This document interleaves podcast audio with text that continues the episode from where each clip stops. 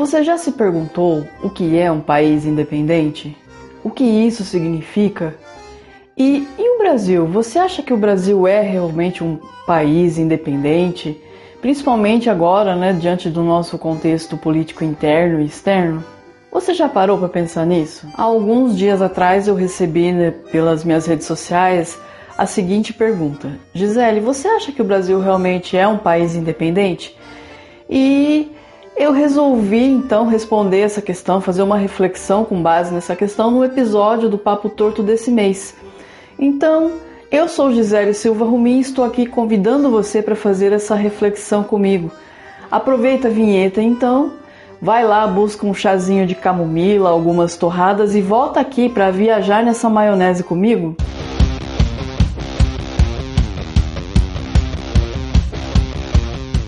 7 de setembro de 1822. Nesse dia, Dom Pedro, que na época era príncipe regente, ele estava em viagem pela região de São Paulo e Santos. Ele teve que viajar para esses locais porque estava tendo uma treta política muito forte ali entre liberais e conservadores e ele precisava apaziguar os ânimos né, da administração local. O Dom Pedro provavelmente estaria às margens do rio Ipiranga quando então recebe duas cartas, uma da então princesa Leopoldina, sua esposa, e outra de José Bonifácio. E essas duas cartas davam conta de que os problemas entre Brasil e Portugal, entre Dom Pedro e as cortes portuguesas, estavam um pouquinho piores, haviam se agravado. E ele estava realmente numa encruzilhada, porque ou ele voltava para Portugal e aceitava os mandos e desmandos das cortes portuguesas, ou de fato ele levava a, a intento aí os processos de independência do Brasil. Dom Pedro, então, num acesso de fúria, arremessa as cartas ao chão, pisoteia elas, sobe no seu cavalo maravilhoso, desembanha a espada, ergue para o alto e grita: Independência ou morte! Só que não, né, gente? Só que não. Olha, é bem verdade, Dom Pedro estava viajando, mas não era a cavalo. Ele estava viajando de mula, porque para fazer o trajeto que ele estava fazendo, mula seria bem mais resistente. Segundo ponto, ele estava realmente naquele dia, 7 de setembro, ele estava doente, sim, ele estava com uma diarreia que realmente estava atrapalhando a vida dele durante o trajeto, tinha que parar o tempo todo para se aliviar. Terceiro, quando ele recebe essas cartas e ele vê as notícias, ele vê que não tem mais saída. Ele simplesmente olha para os membros da comitiva que o acompanhava e faz apenas um desabafo. Fala que daquele dia em diante as relações de Brasil e Portugal estavam rompidas. Uau. Exatamente, não teve grito. O grito do Ipiranga, na verdade, é pura balela. Fato é que já se vão 200 anos de independência do Brasil. E cabe aqui voltar à nossa indagação inicial. O que faz um país independente? E talvez, não sei se você concorde comigo, não seria interessante nós fazermos uma aproximação do nosso cotidiano para tentar entender essa questão. E é por isso que eu te convido a pensar comigo: o que faz uma pessoa ser independente? Uma pessoa independente, ela tem seu próprio espaço para morar, ela é economicamente autossustentável, é uma pessoa que tem maturidade para seguir regras, é uma pessoa que, mesmo influenciada pela sociedade, por parente ou por amigos, na medida do possível, ela mantém livre a sua vontade e o seu poder de escolha. Um país independente não é muito diferente disso. E sim, é óbvio que eu estou sendo didática para fazer um comparativo, porque um país independente é aquele que tem um território que é chamado de seu, ele tem um nome próprio e esse nome, esse território é reconhecido internamente por seu povo e externamente perante as demais nações do mundo. Tem um povo que se reconhece como pertencente a esse território. Ele tem legislação própria para ajudar a se direcionar durante o seu dia a dia e no futuro. Ele é economicamente sustentável porque cobra impostos e consegue gerenciar todas as suas questões. Ele tem instituições para conseguir se administrar, seja aí o governo, o poder legislativo, o judiciário, o poder de polícia exercido aí pelas polícias, enfim, um país independente, ele, ele é prática, é como se fosse realmente uma pessoa independente. E isso por quê? Uma pessoa independente é aquela que não é governada ou mandada por ninguém, e o mesmo se aplica a um país independente. Ele não é governado, ele não é mandado, ele não é administrado por outro país. Mas enfim, um dos pontos que eu mencionei quando eu estava fazendo essa aproximação é a relação do povo com esse local. Porque é impossível um país ser independente se seu povo não se reconhece pertencente a esse país, se ele não se reconhece pertencente a uma cultura, se ele não se reconhece como é, pertencente a essas instituições. Notem, eu não disse em momento algum que as pessoas precisam ser iguais, que precisam se comportar de modo igual. Eu estou dizendo que enquanto uma, uma coletividade chamada povo, nós precisamos é, nos entender como pertencentes a esse local, como pertencentes a esse país. Nós precisamos nos enxergar enquanto país. Por que, que eu estou frisando tanto essa questão do povo? Porque eu acho que é justamente nesse ponto que o Brasil peca um pouco nessa questão de independência. Notem que, como país, nós somos independentes. É óbvio que, como qualquer país no mundo, existem relações muito íntimas entre um país e outro que torna essa independência um pouco relativa. Por exemplo, economicamente. Todos os países hoje, por conta da globalização, eles são meio que dependentes um dos outros, então a crise em um lugar afeta o outro. Isso não afeta o fato de que todos reconheçam o Brasil como um país, como um país independente. Nós não pertencemos a ninguém, nosso território é nosso. Mas o que peca, como eu disse no começo, é justamente a forma como nós brasileiros nos enxergamos. O Sérgio Buarque de Holanda, em Raízes do Brasil, ele tem uma frase interessantíssima que ilustra esse sentimento coletivo do brasileiro e eu peço aqui a permissão para ler essa frase para vocês. Então, abre aspas. Somos ainda hoje uns desterrados em nossa terra. Uau! Agora, o que ele quis dizer com isso, né? Porque é uma frase impactante. Mas para explicar isso, eu vou citar outro pensador brasileiro, que é o Darcy Ribeiro. Esse grande pensador brasileiro, Darcy Ribeiro, ele estudou de forma muito minuciosa o processo de interação do homem branco europeu com os indígenas e os africanos. E eu já advirto que essa interação quer dizer mestiçagem. E quando falamos em mestiçagem, é impossível não pontuar que isso aconteceu de modo violento, tá, gente? Não foi consensual, foi com base em estupro. Então é preciso entender que a formação do povo brasileiro ela teve como um, um, uma origem aí num processo muito violento. Veja, essa interação ela resultou num problema de senso comum no brasileiro. E eu vou te dizer por quê. A criança gestada pela mãe indígena, né, com essa interação com o branco europeu, não era aceita pela tribo. Na verdade, os indígenas consideravam que os bebês vinham do sexo masculino, né, vinham do pai. Então, eles não reconheciam essa criança como pertencente à tribo. O branco europeu, por sua vez, também não reconhecia essa criança como europeia.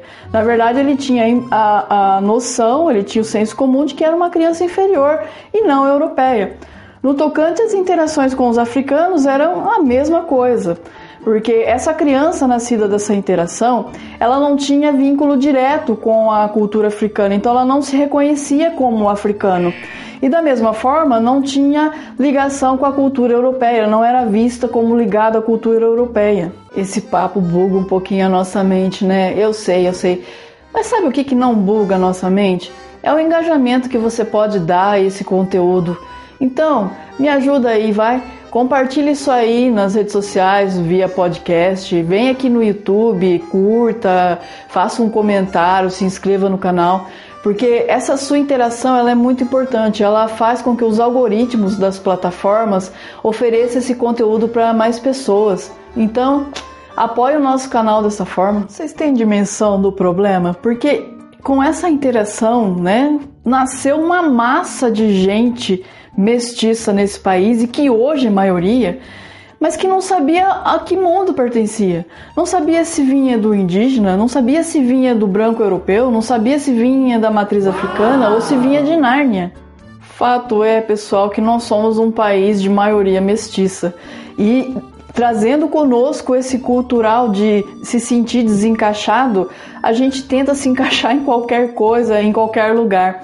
Uma grande prova disso que eu dou para vocês é quando a gente percebe ali conversando com alguém que a gente tenta sacar, né, da, da, da nossa ancestralidade algum antepassado branco europeu para poder se encaixar de alguma forma no espectro aí de pertencimento à Europa, sabe? Qual é a notícia ruim que eu tenho para lhe dar? É a seguinte por mais que nós desejamos, por mais que nós tenhamos ali um ou outro antepassado europeu, nós não somos europeus. Por mais que nós possamos admirar os americanos, ouvir suas músicas, assistir seus filmes, nós não somos americanos. Por mais que nós respeitemos os indígenas, por mais que nós louvamos os africanos e todo o trabalho e a sua dor aqui em solo brasileiro, nós não somos nem indígenas nem africanos.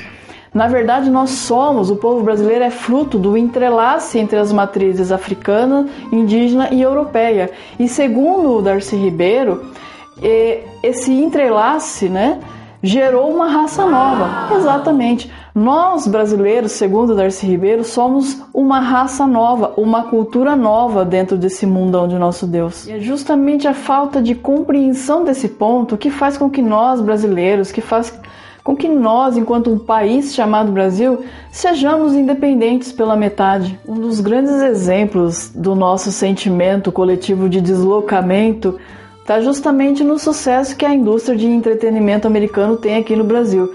Porque notem, nós só escutamos músicas estrangeiras, especialmente as americanas. A maioria dos nossos filmes assistidos diariamente ou que passam no cinema são norte-americanos.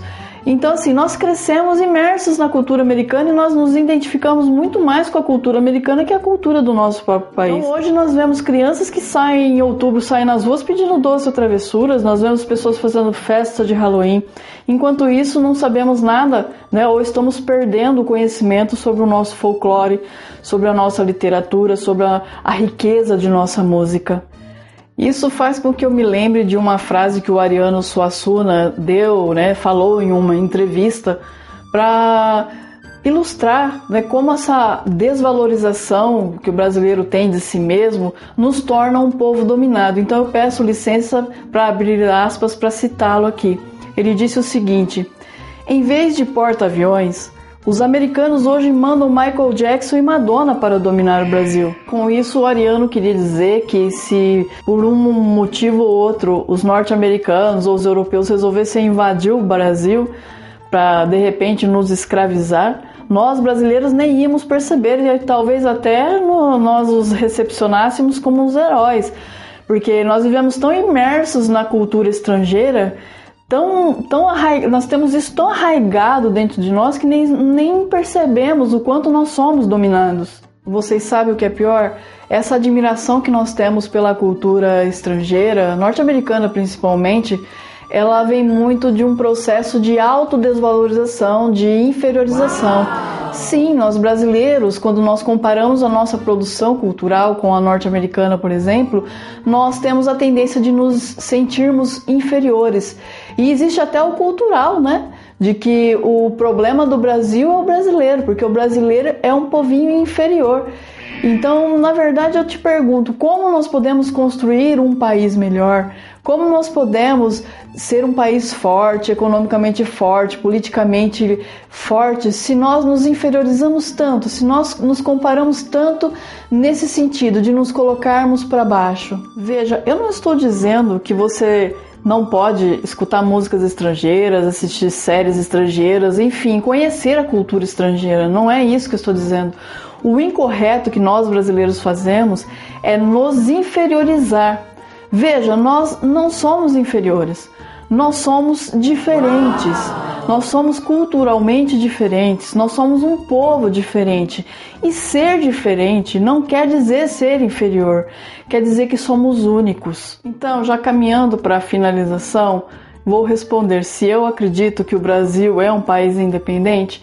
Eu acredito que essa independência ainda está em gestação, ainda está em produção.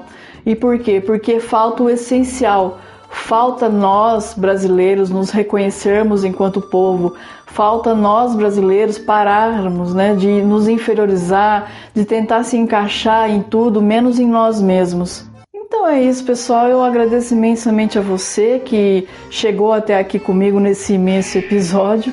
Um super beijo repleto aí de esperanças de que dias melhores virão. Até!